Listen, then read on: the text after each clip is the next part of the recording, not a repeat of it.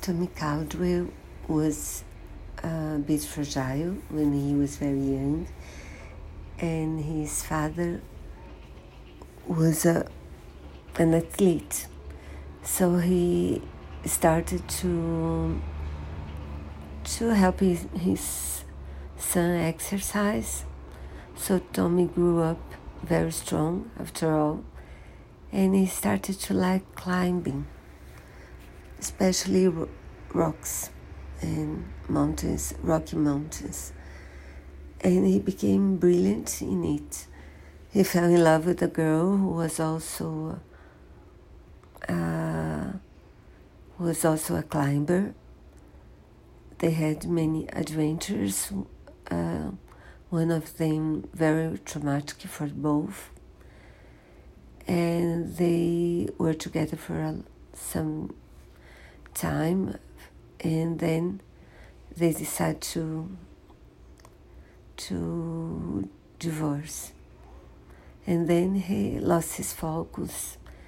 He was very lost and he decided to after a while he decided uh, to climb um,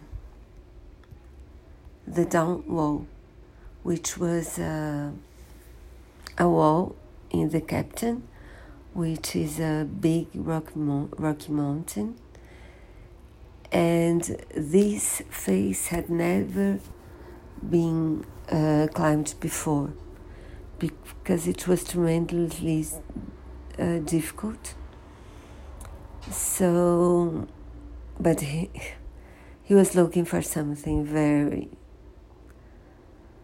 almost impossible, or maybe impossible anyway and he found a, a boy, Kevin. He was not a boy, but he was younger than he was.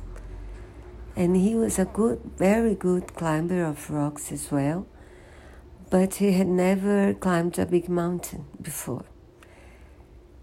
And Tommy felt that he was the perfect partner and invited him, and so they started to prepare and they did prepare for a long time i think six or seven years and then they started the climb.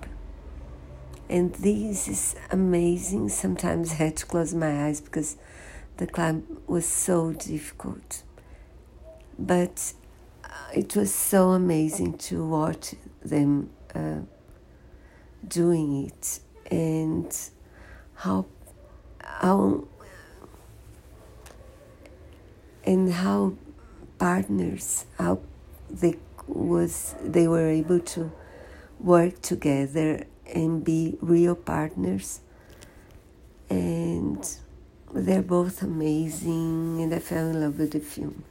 So it's available in Netflix but also in iTunes and there are extras in iTunes. So I believe this is the best way to watch it because I'm very curious to to discover more about how it was filmed and everything. So I hope you enjoy you enjoy it because I did very much. It's really exciting and wonderful.